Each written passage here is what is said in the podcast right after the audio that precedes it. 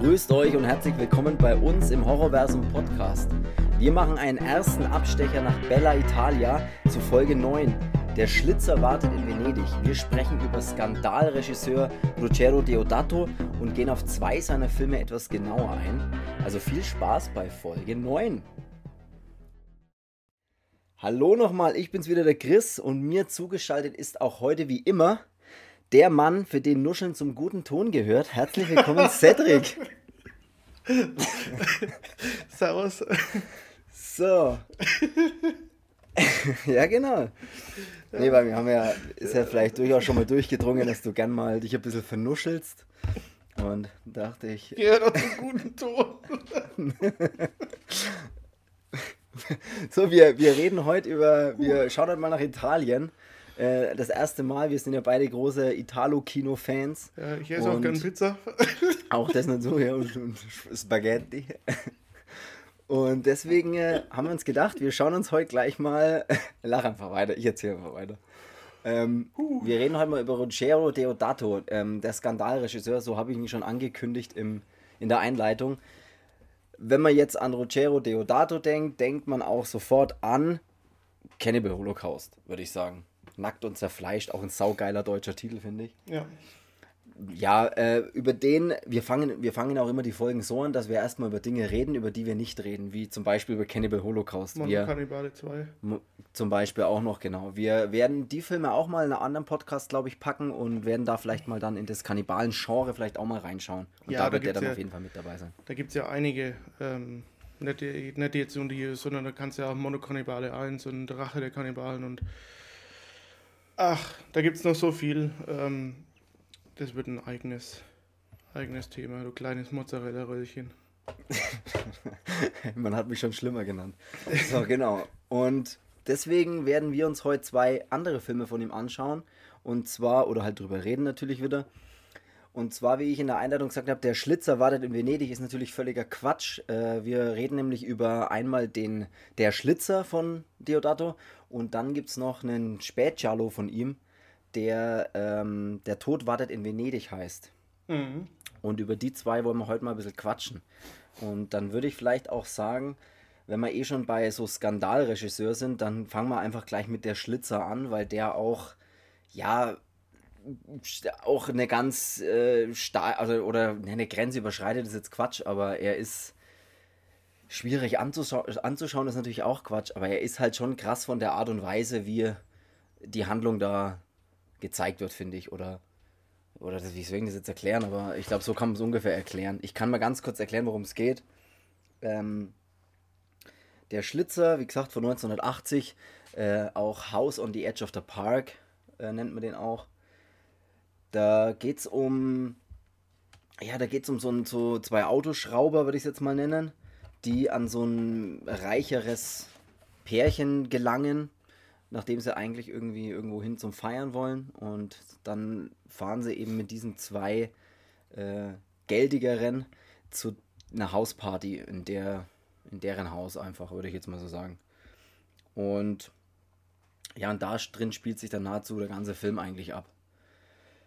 Äh, was den Film halt so extrem in irgendeiner Art und Weise macht, ist, finde ich jetzt, ich glaube, das kannst ja du mal sagen, wie du das aussiehst, aber ich finde halt einfach die Art und Weise einfach nur, wie der Hauptdarsteller, David Hess ist das in dem Film, wie er einfach ist.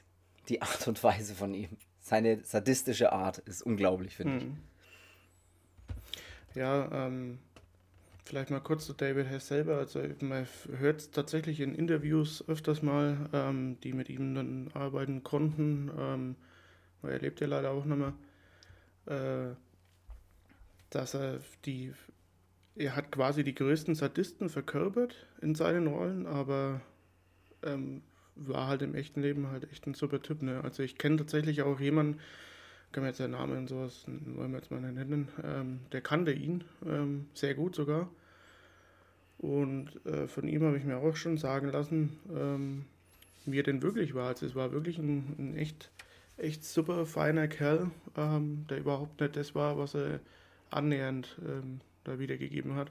Ich meine, ist ja klar, er ist ein Schauspieler, aber trotzdem, ich meine, äh, ja, wie Kinski im echten Leben war und wie er Schauspieler war, ähm, weiß schon, was ich meine. Ne? Also Ja, ja, klar. Ähm, aber beim David Hess war das halt nicht so. Ähm, David Hess habe ich zum ersten Mal gesehen bei Last House on the Left. Und da Ein konnte ich, Craven-Film, ja? Oder? Mhm. ja, da konnte ich es schon damals nicht fassen. Ähm, den habe ich mir mal irgendwo geschnitten, hier in so einen Gebrauchtladen geschossen. Ähm, und fand den aber, also da ist die geschnittene Version, war damals schon, schon, schon echt übel. Also, und da spielt er schon auch so eine, so eine, ähm, so eine üble Rolle. Und dann spielt er noch in einem anderen Film mit, das ja einer meiner liebsten Filme ist. Ähm, Wenn du krepierst, lebe ich. Ähm, mit Franco Nero und dieser Corinne Clery. Ähm, und da spielt er eben auch so einen, so einen übelsten Sadisten in dem Film. Also das sind drei Filme, wo er wirklich schon Rollen kriegt, äh, die echt, echt übel sind. Und bei der Schlitzer ist es aber, ähm, das ist schon nach einer Zeit dann schon auch ein bisschen, ein bisschen grausam mit anzuschauen. Also der Schlitzer ist wirklich jetzt kein Film, wo man, wo man Blut und, und, und anderes erwarten muss. Ähm, ich meine, es fließt ein bisschen Blut, aber jetzt ist jetzt kein, ja, kein Film, wo man jetzt literweise Blut erwartet, aber er ist trotzdem sehr, sehr hart, weil er auf die psychische Art und Weise halt hart ist. Ja, er ist halt schwierig, an, also schwierig anzuschauen, ist falsch gesagt. Er ist einfach hart anzuschauen, weil, wie du eben schon jetzt gesagt hast, er spielt halt den übelsten Sadisten. Und das ist halt wirklich krass. Wie er den spielt, finde ich, ist wirklich krass. Ich meine, da geht es wirklich um Demütigen, Unterdrücken, schon auch Schmerzen irgendwo zufügen, aber jetzt nicht so extrem, wie, wie man es jetzt in normalen Horrorfilmen kennt oder, oder wenn es halt blutiger wird oder so. Und dann geht es halt dann um ja, um da Lust und Befriedigung zu erreichen. Und das, wie sie das machen und wie sie da einfach mit den Frauen, die da in dem Film eben mitspielen, umgehen, ist wirklich, also man denkt sich halt wirklich, leck mich am Arsch, du bist so ein krasses Arschloch in dem Film. Denkt man sich halt wirklich die ganze Zeit. Und das, boah, und wie er sie einfach behandelt, ist wirklich, finde ich echt extrem. Also das ist, ich kann durchaus verstehen, dass gerade zu der Zeit, ne, dass dann die Leute gesagt haben, ähm, boah, das geht aber schon, geht aber schon ein Schrittchen, Schrittchen zu weit, ein Schrittchen. Also einfach einen Schritt zu weit irgendwie, ne? Deswegen nennt man ihn ja auch oft, der zählt auch ein bisschen so unter die Skandalfilme, wo man sagt, ey, das ist schon krass, wie sie da zeigen, was er mit Frauen macht und so weiter. Ja, und ich finde es auch, Aber es ein witzig, Film. es, gibt ein, es gibt ein Interview, das kannst du auch bei YouTube anschauen, ähm, über, oder mit Rogero Deodato von, äh, wegen dem Film Der Schlitzer. Und Mhm. ähm, für ihn war das ja auch so, als er die, die Geschichte zum, zum ersten Mal gelesen hat, ähm, also das Drehbuch, war es sogar ein bisschen zu brutal auch. Ne? Ähm, Mhm. Also was man jetzt, äh, für die Leute, die jetzt denken, wie, dem war was zu brutal, der hat keine Holocaust und einen Vogelmensch gemacht, ähm, ja doch, äh, der ist halt trotzdem, also er sagte immer, ähm, seine Brutalität in den Filmen ist halt immer irgendwie so ein bisschen eine andere, der versucht immer schon noch unter so einer Grenze auch zu bleiben und ja, aber bei der Schlitzer, da haben sie schon was abgeliefert, wo echt, also ich habe den, als ich den das erste Mal gesehen habe, der ist mir empfohlen worden. Ähm, schau dir den unbedingt an, wegen David Hess eben. Und als ich den das erste Mal gesehen habe, da, ja, es ist schon unterm Schauen dann wirklich so, oh Gott, würde ich jetzt in den Fernseher reinspringen können, ich würde, ich würde die Kehle aufschneiden halt, ne, du. du Ja, er ist wirklich, er ist wirklich krass, wie er spielt. Und wenn man jetzt eh schon gerade noch bei David Hess, ich meine, er ist ja wirklich der, der den Film irgendwie zu dem macht, was er ist, muss man tatsächlich Der so sagen. trägt den Film, aber der er ganze Cast, finde ich auch, trägt den Film, aber Mhm. David Hess und ähm, äh, Giovanni Lombardo Radice, ähm, die beiden, dieses Gespann in dem Film ist schon irgendwie Ja, einer irgendwie verrückter als der andere und ja, ich weiß nicht, das ist, das ist eine ganz, ganz, ganz äh, eigenartige Aura, die der Film dann auch irgendwann hat. Also das ist so wegschauen oder doch hinschauen, aber so geflasht sein von dem Film, wie der, wie der wirkt halt, ne? Weil, wie du schon sagst, er ist schwierig, mit dem schwierig anzuschauen, meinst du ja eben auch, ähm, dass er diese Art von Art und Weise, wie es, wie es halt rüberbringt, das ist halt dieses Schwierige, weil man sich halt dann irgendwann denkt, jetzt geht es mir fast ein bisschen zu weit, wie er ist. Ähm, ja. Fahr dann Ja, du Gang weißt nicht, runter er hin oder, und Du weißt ja nicht, wo der Film hin will, finde ich, ne? Ja. Du denkst dir die ganze Zeit so, wie, wo, wo, wie geht denn das aus? Oder wo will, wo, will, denn- wo will denn der Film hin? Ist, weil die, ja, das ist echt, echt wahnsinnig interessant, finde ich, wenn man den anschaut. Du, man Mhm. weiß nicht, auf was man sich einlassen soll, finde ich. Ja, und der Film ist ja auch wie, also ich vergleiche den jetzt mal einfach mit Wenn du krepierst, lebe ich, wo er eben ja auch mitspielt. Ähm, ist ein Film, der eigentlich mit drei Schauspielern funktioniert. Und du hast da auch so ab der Mitte von dem Film, hast du so, denkst du dir, wen soll ich in dem Film eigentlich mehr hassen? Ich, äh, so wie Syrien gemacht. Das wollte ich natürlich nicht. Ähm, Wen soll man denn in dem Film mehr hassen? So, weil irgendwie trägt jeder dazu bei, dass er irgendwie ein bisschen als Arschloch rüberkommt und das ist in dem Schlitzer halt auch der Fall, weil es gibt ja stellenweise da auch Parts in dem Film, wo man auch die anderen hasst, wo aber der David Hess so plötzlich so diese, diese Art bekommt, ey, der, der, so schlimm ist er doch gar nicht, ne? der ist doch so ein freundlicher, freundlicher Kerl ähm, und die anderen sind halt dann da kacke. Ich habe mich eben auch immer gefragt, da haben wir davor auch nochmal drüber geredet, als wir beide nochmal praktisch angeschaut haben. Ähm, da haben wir nochmal kurz drüber geredet, weil ich am Anfang ein bisschen ein Problem damit hatte, sozusagen, dass die anderen Charaktere in dem Film, weil die, die sind ja in diesem Haus, wie ich am Anfang jetzt schon erklärt habe, kurz, und in diesem Haus spielt sich dann alles ab. Das, das schotten sie dann ein bisschen so ab, dass natürlich keiner abhauen kann. Ähm, und die halten sie im Prinzip schon eher mit ihrer Art fest, sozusagen in dem Haus. So mit ihrer, passt mal auf, was ihr macht und so, ne? sonst geht es in eine ganz andere Richtung.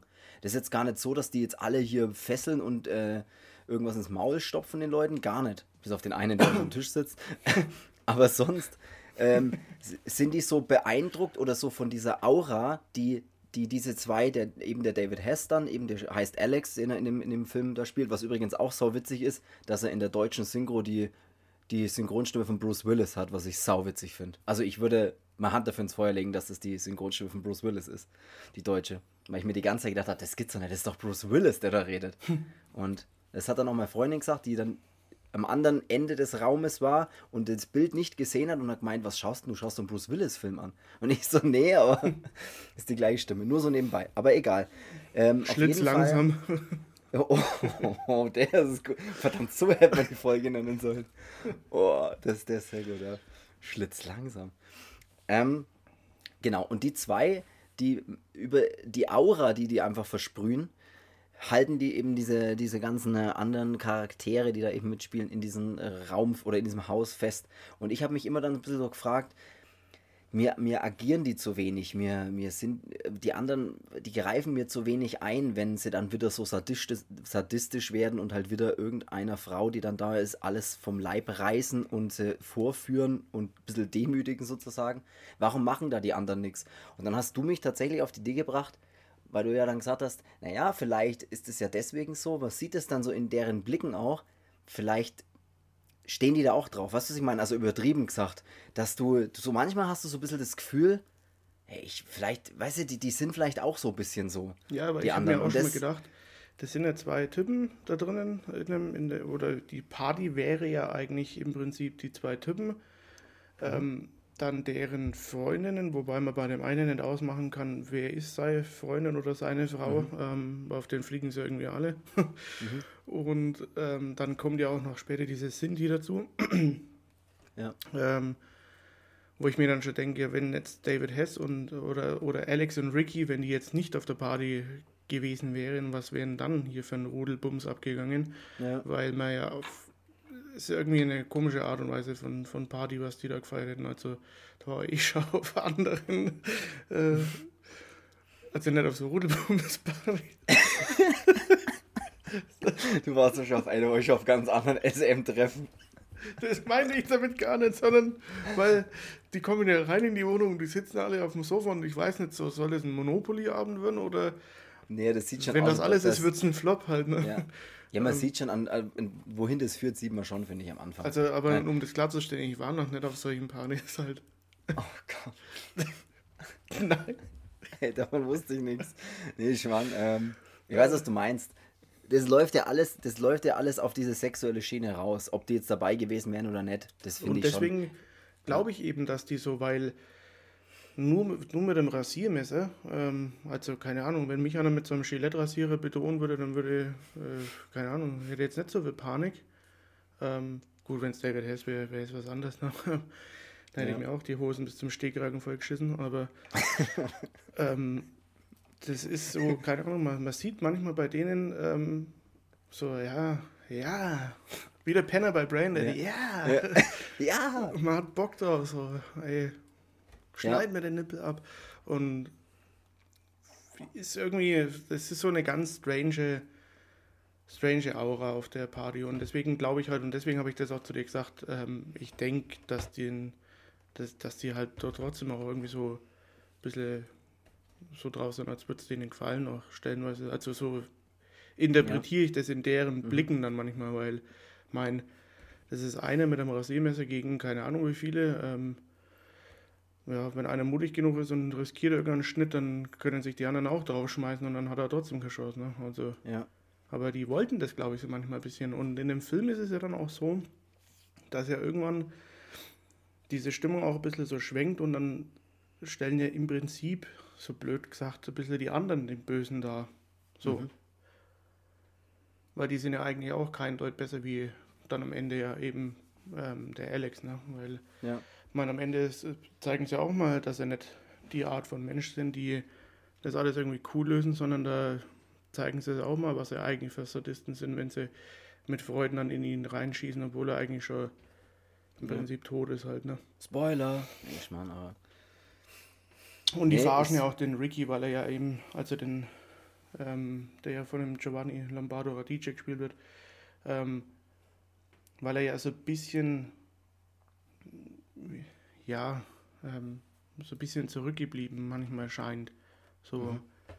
weißt du, was ich meine? Dieses, dieses ja. bisschen Verrückte und jetzt nicht ganz der Hellste und dann tanzt er und der, man merkt ja ihm an eigentlich, wie er Spaß hat. Ähm, und aber so außenrum wird dann schon so ein bisschen, da merkst du so, ja, die wollen ihn gerade verarschen, auch bei den Pokern, wenn sie dann eigentlich eher als den Trottel ansehen und ich meine, das macht die eigentlich auch in dem Moment irgendwie zu ein paar Sadisten oder ein paar Assis, ne, die halt äh, irgendwie ja. über das Leid von anderen lachen.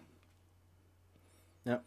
Nee, also äh, absolut. Äh, wenn wir vielleicht nochmal kurz, äh, weil wir ja die ganze Zeit über David Hess schon reden, der da die, den Film total trägt.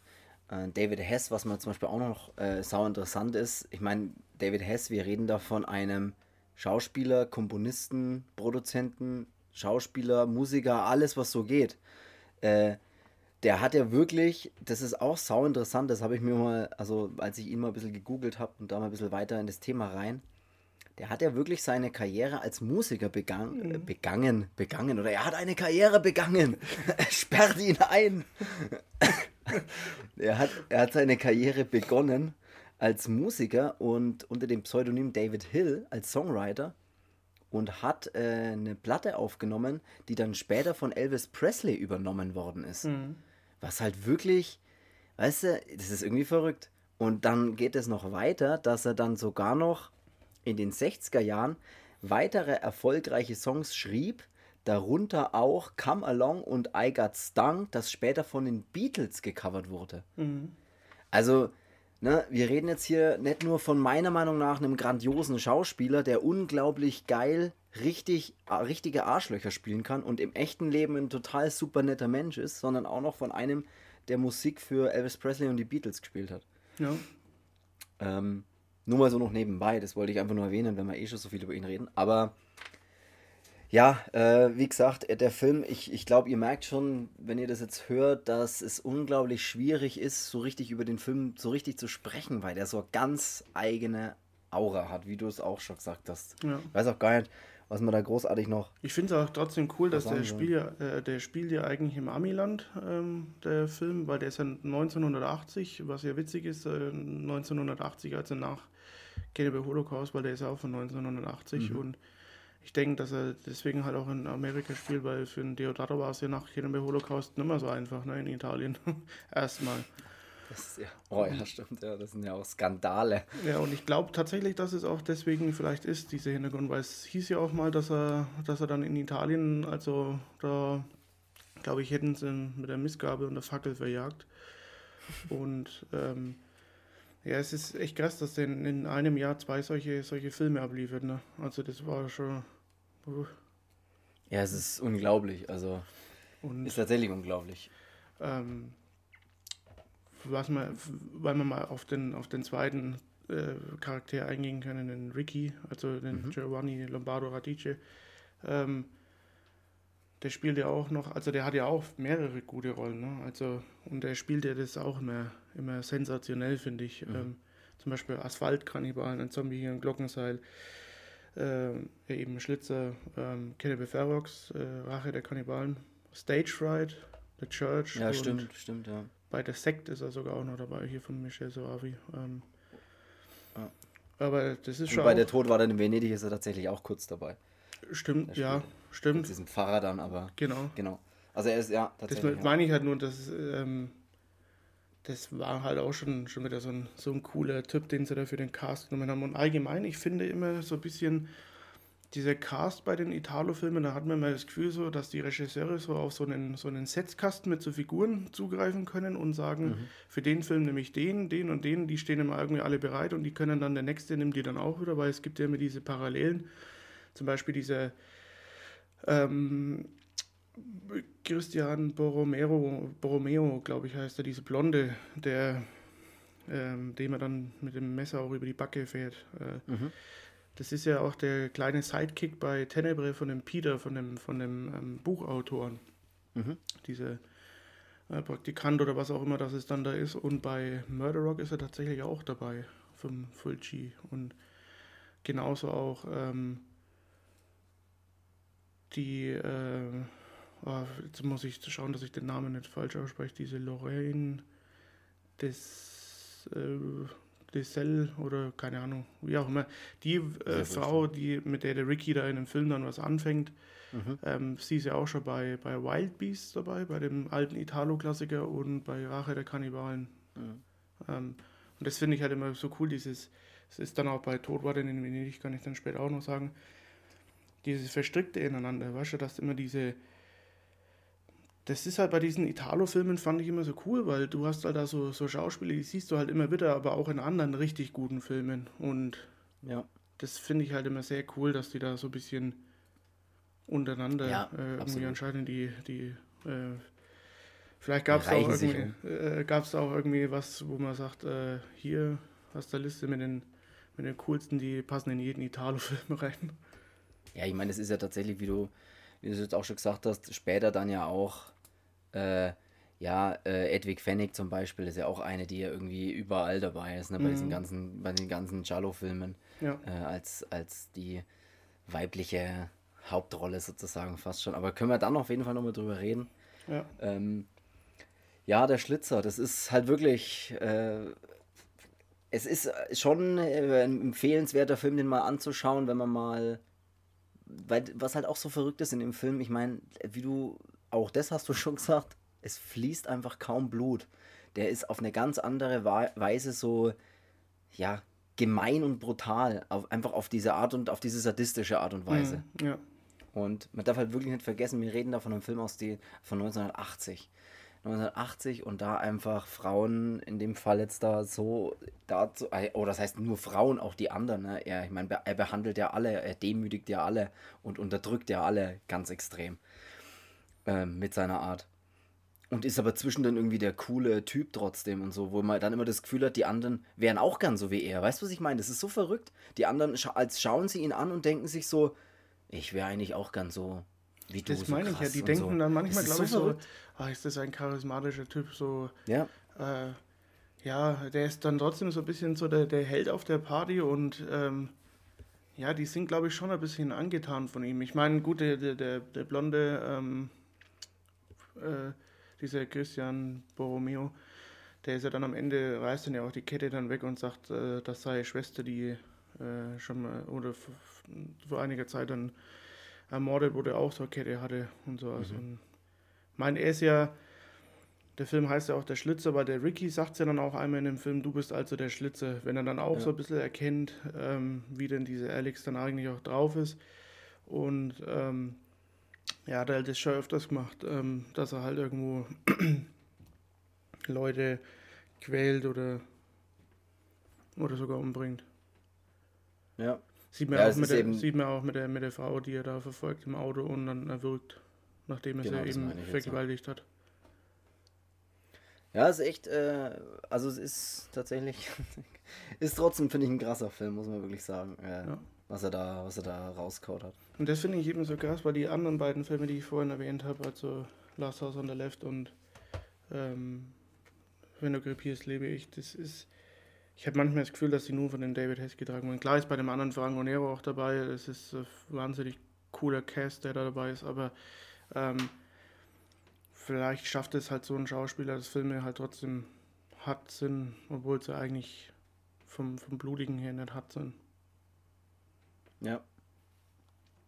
Nee, absolut. Ich würde sagen, ähm, schließen wir der Schlitzer mal, schließen wir das Schlitzerfenster mal und machen mal das nächste auf. Und zwar wollen wir nämlich auch noch reden über Der Tod wartet in Venedig von 1988 eben auch natürlich von Ruggero Deodato und man, also er ist auch unter dem Namen Off Balance oder sogar Phantom of Death bekannt.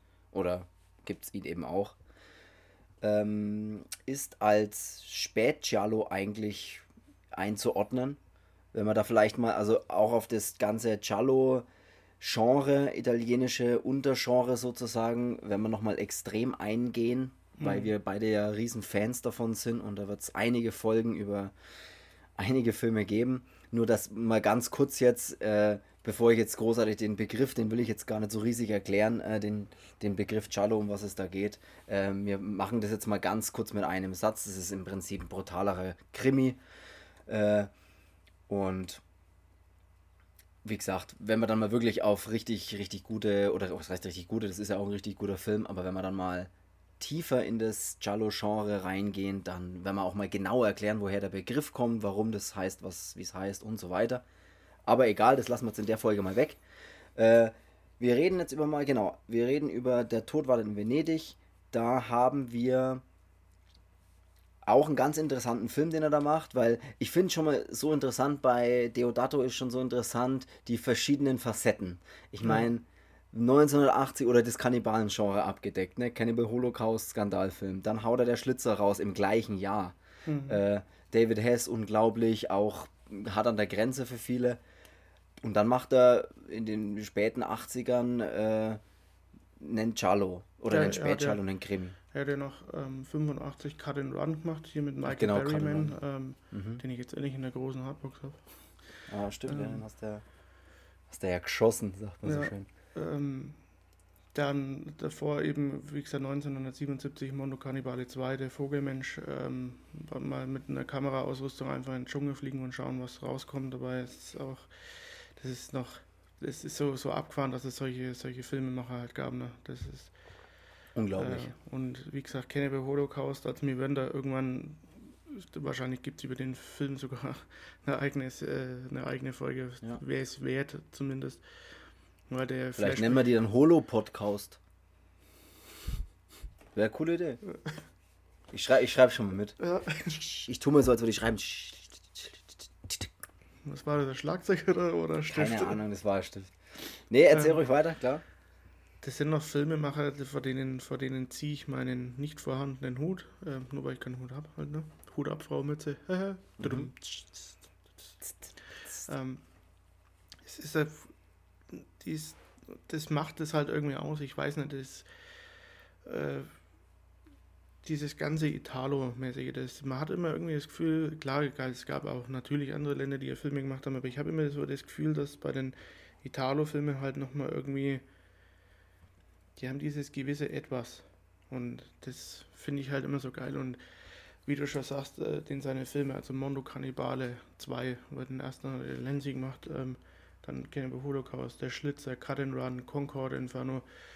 Ähm, dann hat er noch äh, Todwarten in Venedig, dann Body Count, hier, der auch mit David Hess tatsächlich ist, diese Mathematik des Schreckens heißt er auch, ähm, habe ich leider noch nicht gesehen.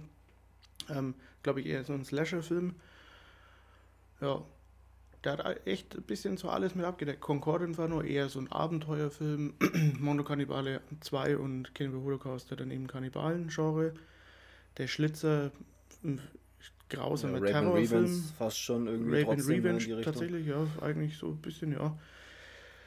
Cut and Run, äh, ja, Cut and Run steht für sich selbst, der ist einfach auch viel zu gut. Also gibt es auch Szenen, wo ich mich frage, wie macht man denn bitte sowas, aber ja.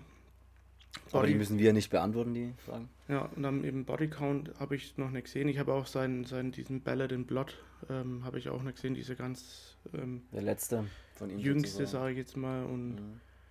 Ähm, eben Tod wartet in Venedig. Und Tod wartet in Venedig, damit ich jetzt nicht so weit ausschweife, jetzt habe ich eine Frage mal an dich. Ähm, Tod wartet in Venedig, Cello, oh ja, nein. Und Boah, los. Ganz schwierig. Weil da hat man ja schon mal drüber geredet, ne? Ist ganz schwierig. Äh, sagen wir mal, wenn ich jetzt mal grundsätzlich in das Giallo-Genre schaue, dann ist es ein Hauptbestandteil davon eigentlich, dass ich, wie bei einem Thriller eben, den Killer nicht kenne. Und zwar eigentlich nicht bis kurz vor Ende des Films. Normalerweise würde ich jetzt mal sagen. In, ich würde mal wirklich sagen, 98% aller dieser Krimis ist es so oder Thriller oder Chalos eben dann.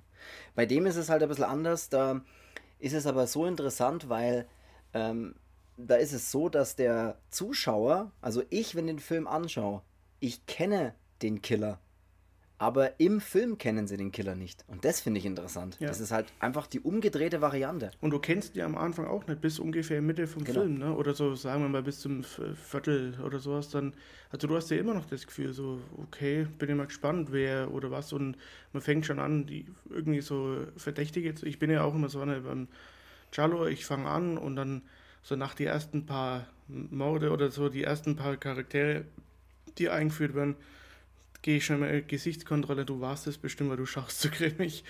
Und dann, ich versuche mir immer diese, das ist ja auch das Coole bei diesen Filmen, immer selber mit zu rätseln, wer war es denn und machst du ja auch, ne? Äh, also ja, wenn wir mal einen miteinander angeschaut haben, dann kam immer von dir, der ist bestimmt der Killer. Ja.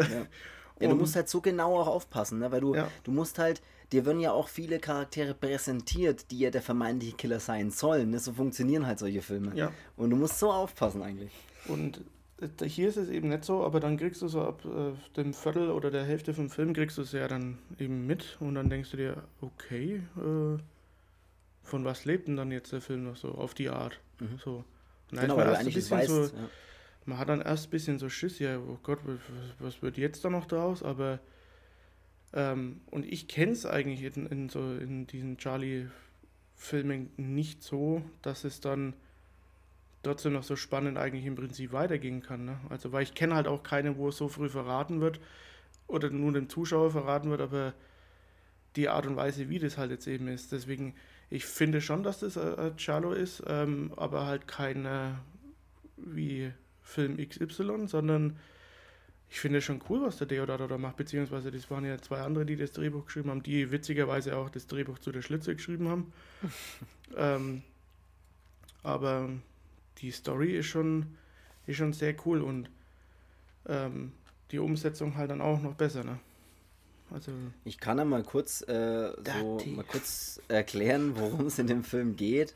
ähm, und da, da, da werde ich jetzt tatsächlich auch nichts spoilern, weil ähm, der steht tatsächlich so auf der Hülle hinten drauf. Also ich lese jetzt nicht den kompletten Ding von der Hülle, aber ich lese mal so zwei, drei Sätze von der Hülle vor, mhm. damit man sich mal vorstellen kann, worum es geht. Warum schickst du ähm, mich in die Hülle? Die Hülle.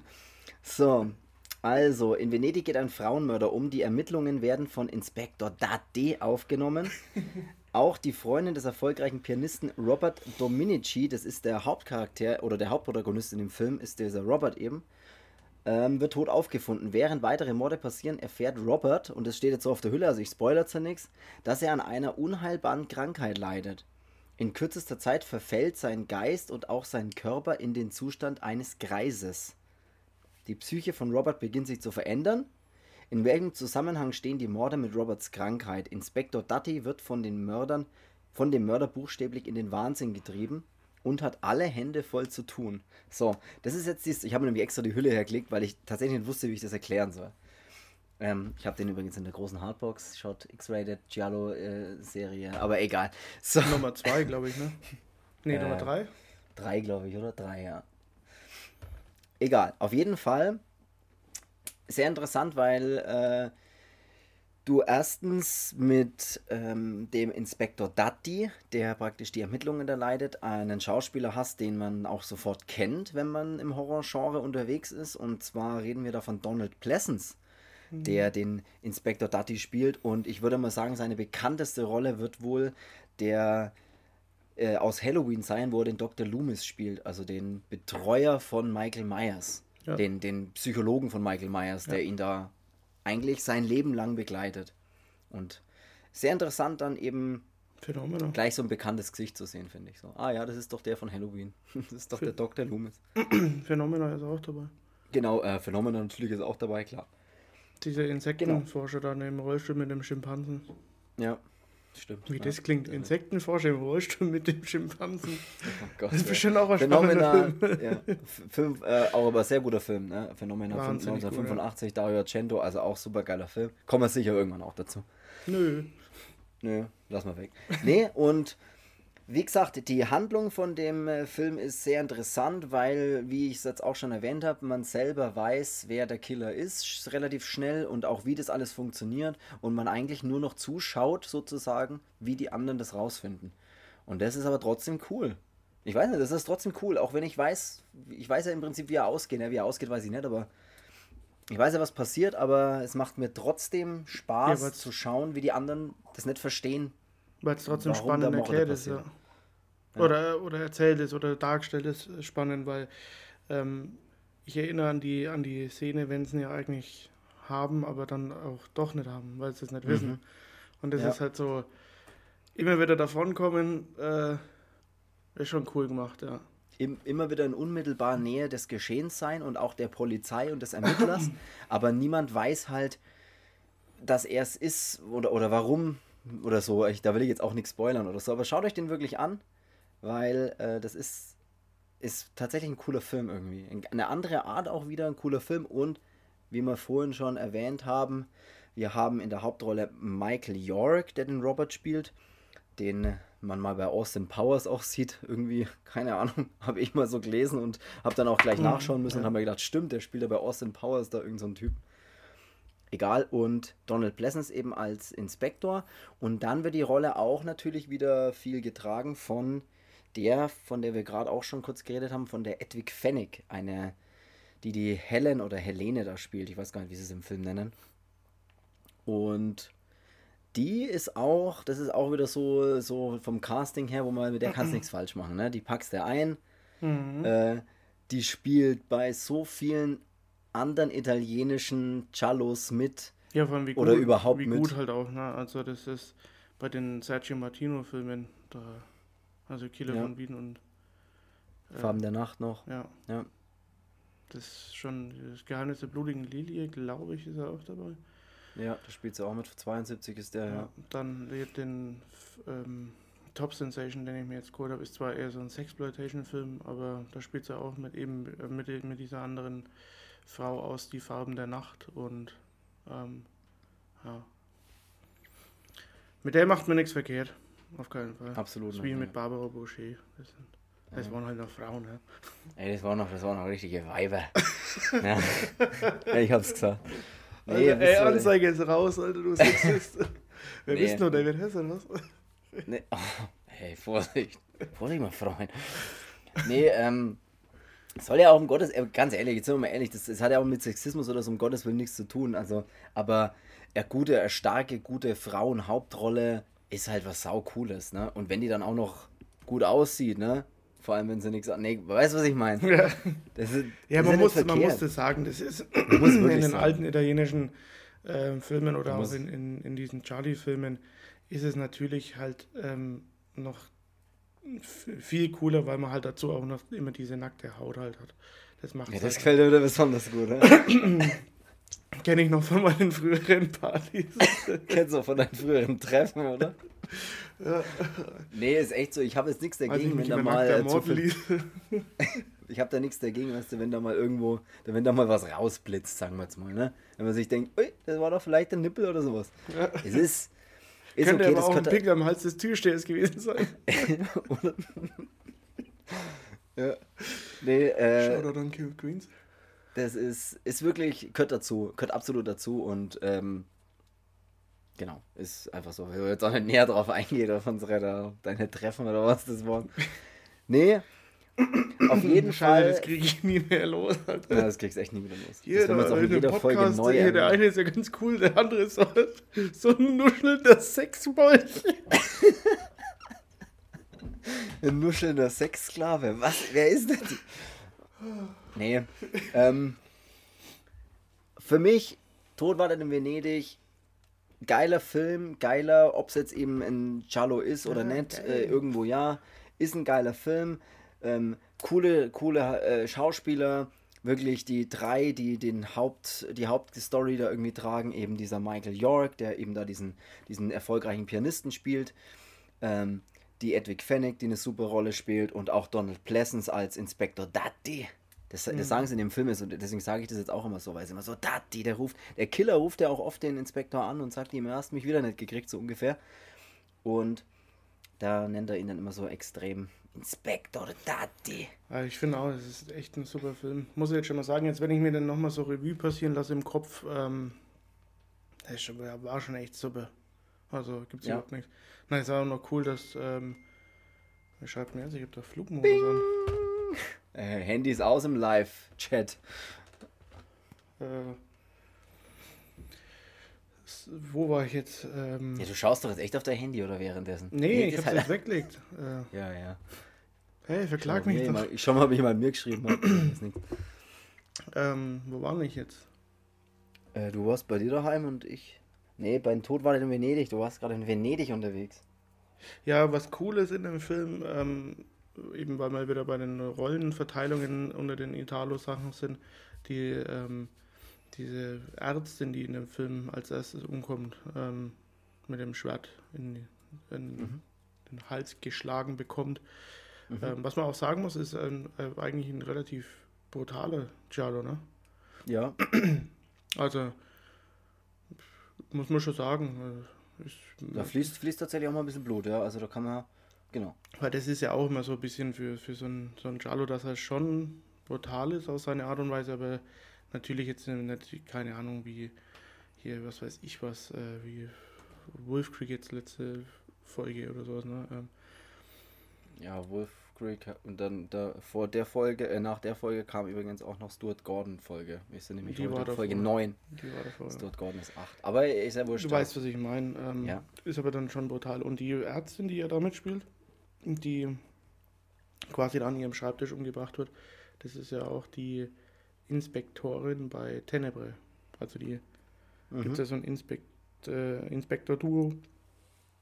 Und das ist ja dieser Typ und ähm, sie ist dann die Frau davon. Und was ja. gut ist, äh, Deodato hat selber einen kurzen, einen kurzen Auftritt. Steht vom Bahnhof hier, raucht und steigt dann aus dem Moped auf und zischt ab. ab. ja. Und da können wir zum Beispiel an der Stelle auch nochmal sagen, ähm, wir haben ja beide schon mal Ruggero Deodato getroffen. Und zwar war er mal in, ich weiß leider gar nicht mal in welchem Jahr das, das war, aber das war auf einer Film, Filmbörse in Nürnberg. In Nürnberg, sag ich jetzt mal als alter Franke. Nürnberg, Mastersinger Nürnberg, Nürnberg draußen bei der Mastersinger Hall. Äh, haben sie sie, haben sie sie, haben sie sie eingefunden. Nee, und ähm, da war er da und da haben wir Du hast mit ihm sogar mal kurz ein bisschen geredet über irgendwelche Filme oder was. Äh, mhm. Und ja, weil, ich habe das von Weiden beobachtet. Das war halt relativ äh, cool, weil wir waren ja da eigentlich, wir waren ja mit, mit Black Lava eben ähm, da. Das kann man jetzt schon mal, schon mal sagen. Halt. Ja, freilich, noch Werbung. Ähm, und das heißt, wir konnten halt rein, äh, wo noch, oder weil wir ja eben mit aufbauen mussten. Ähm, waren wir dann eben auch drinnen und äh, dann hatte ja Eight Films den, den Stand mit äh, mit äh, Deodato. Und so unterm Aufbauen hat man sich dann schon mal gedacht, ah, na, eigentlich muss ich jetzt rübergehen. Und ähm, ich bin auch froh, dass ich es gemacht habe, weil ähm, mein, wie oft bekommt man da die Chance? Ne? Und ja. ja, bin dann eben rüber und, äh, nee, beziehungsweise es war so, mein, mein Bruder hatte sich mit dem Deodato unterhalten zu der Zeit und wollten dann gleich, äh, eigentlich im Prinzip die ganzen coolen Sachen mal fragen, die einen so brennend interessieren, wo man sie halt wirklich aus, aus ähm, bester Quelle dann eben äh, bekommt und ich habe mir zum falschen Zeitpunkt gedacht, nee, ich will jetzt, dass er mir jetzt meine Nackt unser Fleisch DVD unterschreibt und bin dann eben zu dieser Managerin hin und die hatte dann ihn aus dem wichtigen Gespräch mit meinem Bruder gezerrt und mein Bruder hat niemals erfahren, um was das es wirklich geht. Wir gerade so bei der Antwort geben, so, ich wollte schon mal fragen, damals bei, bei Cannibal Holocaust habt ihr doch damals, naja, das war so, ich flüstere das jetzt ins Ohr. Und dann ist er weggezogen worden. Ja, so auf die Art war das wirklich. Er hat tatsächlich was, ich glaube, über Mondo Cannibale oder über Cannibal Holocaust gefragt. Und der war dabei zu antworten. Ähm, und dann kam die und flüsterte dem Deodato ins Ohr, er muss mal mitkommen. Und er schaut mein Bruder an, lacht kurz und nickt kurz und ist einfach weg. und mein Bruder denkt sich, ja toll, wo geht denn jetzt hin? Schaut zu dem Stand und der Einzige, der da steht und war das, doch du. bin ich. Das war auch das, wo er der DVD, glaube ich, angeschaut hat, ne? Und hat ja praktisch den deutschen Titel Nackt und Zerfleischt gelesen und hat dann, glaube ich, auch gesagt, das ist kein Film von ihm, oder? Ja, weil vorne, vorne auf dem Cover ist ja auch eine, so eine blonde, nackte Frau und da schauen ja diese Kannibalen aus dem Gebüsch raus. Und ich meine, ja. das hat ja im, im, Prinzip mit dem Film nichts zu tun. Also da kommt ja keine blonde, nackte Frau vor. Und der hat am Anfang dann auch gedacht, so, ey, Moment mal, meinst du vielleicht irgendeinen anderen? Und dann habe ich gesagt, nee, ist ja, ist, ist ja der Film. Und dann hat er ja eben aufgemacht, dann hat er innen auf diesen, auf diesen Inlay dann eben unterschrieben und da hat er dann auch gesehen, die DVDs, ach so, ja, das sind tatsächlich meine Filme. Und ja, dann hat man ein bisschen so mit gebrochenem Englisch ähm, dann schon so, so ein bisschen noch so Smalltalk gemacht und war ganz, war ganz cool und ja.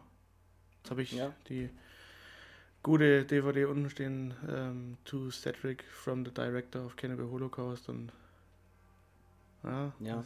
ist schon. Schade, das habe sowas, äh, da, da war ich irgendwie, also ich, ich war da, ich war auch da, ne? Hab das alles mitgekriegt. Ich glaube, ich stand auch nahezu immer so ein bisschen daneben dran, aber selber mit ihm unterhalten habe ich jetzt nicht, aber trotzdem ähm, ziemlich cool. Der ist ja auch schon 81, 82 mittlerweile. Ähm, also es ist schon cool, den mal getroffen zu haben, weil man ja natürlich nicht weiß, wann wird der mal wieder vielleicht hier irgendwo überhaupt in Deutschland oder sowas sein, weißt du, was ich meine, wenn das überhaupt noch mal irgendwann ist. Ja, und gerade für äh, von, von, geht ja nicht so oft. Die Fans von, von so einem Genre, ich meine, da ist es schon äh, für, für irgendwie Außenstehende, die denken sich, äh, keine Ahnung, wer das ist, äh, was weiß ich was, aber für so gerade Fans von dem, von dem Genre ähm, das ist schon, das ist schon sau cool eigentlich. Ich meine, der Typ hat auch äh, Filme mit Bud Spencer gedreht, wie cool ist denn das? Ne? Also, ja. Ähm, ja, und da, es gibt so einige Sachen, die habe ich leider immer mal verpasst, äh, beziehungsweise habe mir dann gedacht, so, naja, wirst schon nochmal die Chance haben, eben auch ähm, mit Bruce Campbell, als ich damals in Dortmund war, ähm, da habe ich mir auch gedacht, naja, das wird halt irgendwann anders. Ja, das geht nicht. Ja, da muss man dann wirklich das muss man sich dann wirklich in dem Moment ja auch ins sauren Apfel beißen, egal was auch das dann kostet, auf so Börsen mal irgendwie Fotos oder Autogramme mit irgendwelchen solchen äh, Schauspielern oder so zu bekommen, na, da musst du dann drauf scheißen. Musst dir denken, egal, weil, weil wer weiß, wann du die Chance halt wieder hast, ne? Ja. Wenn du sie nochmal kriegst überhaupt. Das ist halt die, das ist ja das, und das hatte ich auch in Dortmund eben mit, da war dann auch Danny Glover wäre da auch dabei gewesen. Ich meine, äh, ja. fucking Lethal Weapon und äh, Predator 2, äh, ich hätte es machen sollen, weil es war halt echt so ein, ein super sympathischer Typ, wenn er da so sitzt und äh, man den kennt man von, von klein auf aus den, aus den coolen Actionfilmen und dann sitzt er dann doch mal da und ja, gut. Ich habe zwei andere Sachen dann da abgestaubt, aber es sind so manche, die sind dann da und dann denkt man sich, ja, ja hole mir was anderes und man sieht jetzt aktuell, wie es, wie schnell das es gehen kann, dass es sowas einfach nicht halt wieder gibt. Ne? Ja, nicht stattfinden kann, solche Geschichten, ja. Mhm. Wir können ja mal noch kurz, ähm, wenn wir jetzt eh so auch stark natürlich bei Deodato direkt sind, ähm, das Neueste, was er aktuell macht, das hast du mir gezeigt, das wusste ich tatsächlich auch gar nicht, ähm, dass er jetzt an einem Videospiel arbeitet. Und zwar, das heißt einfach nur Cannibal. Und soll im Winter 2020 erscheinen. Sollte. Für alle sollte, also ob das natürlich so ist, ist immer die Frage, ja, aber. 2020 ist schon gewesen. Achso, nee, sollte erscheinen, stimmt, oh Gott. Oh, oh, in, welche, welche in welchem Universum lebe ich gerade? Streck mal deine Zirbeldrüse an. Wir haben, ja schon ein, wir haben ja schon 21. Es sollte erscheinen, ist natürlich noch nicht erschienen, oder ist es in China? Ist nicht entschieden. Nicht, nicht entschieden. Was ist denn Oh Gott, ich muss sofort aufhören. Ähm, keine Ahnung, was das, was das sein wird. Äh, es ist noch nicht, äh, nicht erschienen. Ich kann gerade nicht mehr reden, ich muss sofort aufhören. Holt mich ab. Nee, ähm. Keine Ahnung, er, du hast mal kurz was darüber erzählt, dass du, äh, dass er gesagt hat, er, dass es so schwierig ist als Filmemacher natürlich in der aktuellen Zeit oder überhaupt in der jetzigen Zeit mit Streamingdienste und bla bla bla. Das Kino ist jetzt ja schon ein bisschen so auf dem absteigenden Ast, kann man schon irgendwie sagen, glaube ich. Ja, es ist halt äh, wahrscheinlich leicht für irgendwelche großen Produktionen, wie jetzt, keine Ahnung, ähm, was weiß ich was, das ganze Marvel-Gedöns. Ähm, ich meine, die haben ja, da kannst du sicher sein, da machst du einen Film und es äh, kommt halt trotzdem an, ähm, aber so als ein italienischer Regisseur, den seine Glanzzeiten halt in, von, von in den 70ern und 80ern waren, äh, ja, da tust du halt das dann immer so leicht. Und ich habe eben ähm, ich habe so ein paar ähm, Interviews mir angeschaut bei YouTube äh, und bin da ein bisschen so rumschlendern gewesen und ähm, bin dann auf was gestoßen mit, äh, das hieß halt, das, das hieß halt ihn in, in, auf dem Bild und dann steht er hinter Cannibal und habe ich mir gedacht, äh, dreht er wohl nochmal einen Kannibalenfilm, geht dann da drauf und dann sagt das eben selber, dann macht er so ein FaceTime-Interview quasi und ähm, da sagt das dann selber eben, dass es halt ein bisschen schwierig ist mit Filme machen, weil eben Netflix, Amazon, Sky etc. Ähm, gibt es halt und da ist es halt immer ein bisschen schwieriger oder wird es immer schwieriger. Ähm, und er hat halt solche Sachen wie Videospiele noch nicht abgedeckt, also würde das gerne halt noch machen in seiner, in seiner Karriere. Ja, bin ich tatsächlich äh, trotzdem irgendwie interessiert. Also auch wenn ich mir jetzt null darunter vorstellen kann, ähm, soll ja für alle Plattformen erscheinen, ne? Xbox, PlayStation, Switch, äh, Steam, sogar für Apple soll das kommen. Ähm, ja, weiß ich nicht. Äh, kann ich mir nicht viel darunter vorstellen. Ne? Das heißt ja irgendwie so ein interaktives Spiel sein. Äh, da weiß man jetzt, man geht ja jetzt immer sofort gleich von einem super 3D äh, Action-Adventure aus. Das glaube ich jetzt nicht. Kann ja auch irgendwie ein Point-and-Click-Adventure werden oder was auch immer. Man kann sich ja da wirklich nichts drunter vorstellen.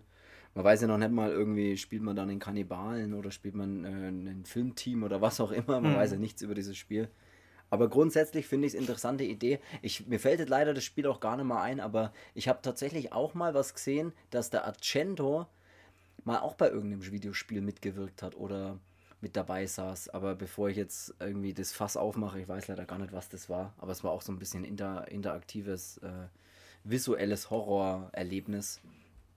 Gar nicht so ein richtiges Spiel, aber da war ja auch irgendwie mit dabei. Egal.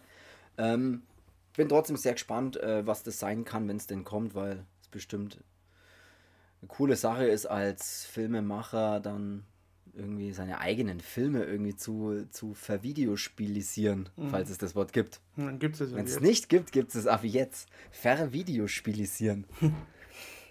Deodato spielt auch, auch bei Hostel. Hostel. Bei Hostel ja. 2. Jetzt kommt bei dir der Ossi raus. ja. Wir haben doch eine Ossi-Schwäche, oder? Wir, ähm, Wem seine Jacke gehörten die? Ja, wem seine Jacke gehörten die? Ja, ich. ähm, bei Hostel 2 ist er auch dabei. Da ist auch die Edwidge. Edwidge Pfennig dabei, ja. Pfennig, Pfennig. Ich weiß ja nicht, wie man die ausspricht. Heißt die, heißt die Edwig? Edwig ist schon ein Vorname, oder? Edwig, Edwidge. Edwidge? Keine, Keine Ahnung. Edwidge. Egal. Ah, da freue ich, ich würde sagen, wenn man, die, wenn man in die Richtung mal Jetzt habe ich gedacht, du freust dich auf die. Auf die freue ich mich ja. ja, auf die freue ich mich auch später bei Google-Bilder. oh Gott, ey, du wirst so abgestempelt. Äh, Schreibt es in die Kommentare. Ne, weil wir bei dem Thema gerade schon sind, ähm, gleich mal noch ein kurzer Hinweis, bevor wir die Folge hier abschließen. Schaut bei uns auf Instagram mal vorbei äh, Horrorversum Podcast. Hast du, warte, hast du den Satz jetzt eigentlich gehört bei der Schlitze, wenn sie ihn fragt, für wen hältst du dich eigentlich? ja, ja, für den, für den geilsten Ficker der Stadt ist doch seine Antwort drauf, oder? ja, das ist auch geil. Und danach plündert er den Kühlschrank. gut. Ja. Nee, ähm, schaut bei uns bei, bei Instagram mal vorbei, Horrorversum Podcast, Facebook, was auch immer. Ähm, alles noch relativ fresh und so und neu. Wir sind ja jetzt in Folge 9, wie gesagt. Wie schon gesagt. Und um das auch noch unterzubringen. Was ist denn bei dir eigentlich schon wieder los? Sie reden, Alter. An jedem verdammten Podcast. genau. Nee, dann würde ich sagen. Schnappt ihr euch. Achso, nee, das ist der Krankenwagen gewesen. Dann schnappt ja. ihn euch. Ich, bevor er drauf geht. Ähm, war wieder, war mir ein Fest, ne? Wir ähm, hören uns nächste Woche und verabscheuen uns mit dem, mit dem für den Podcast für heute und sagen bis zum nächsten Mal, bis nächste Woche und wir hören uns nächste Woche. Bis, bis dahin. Tschüss.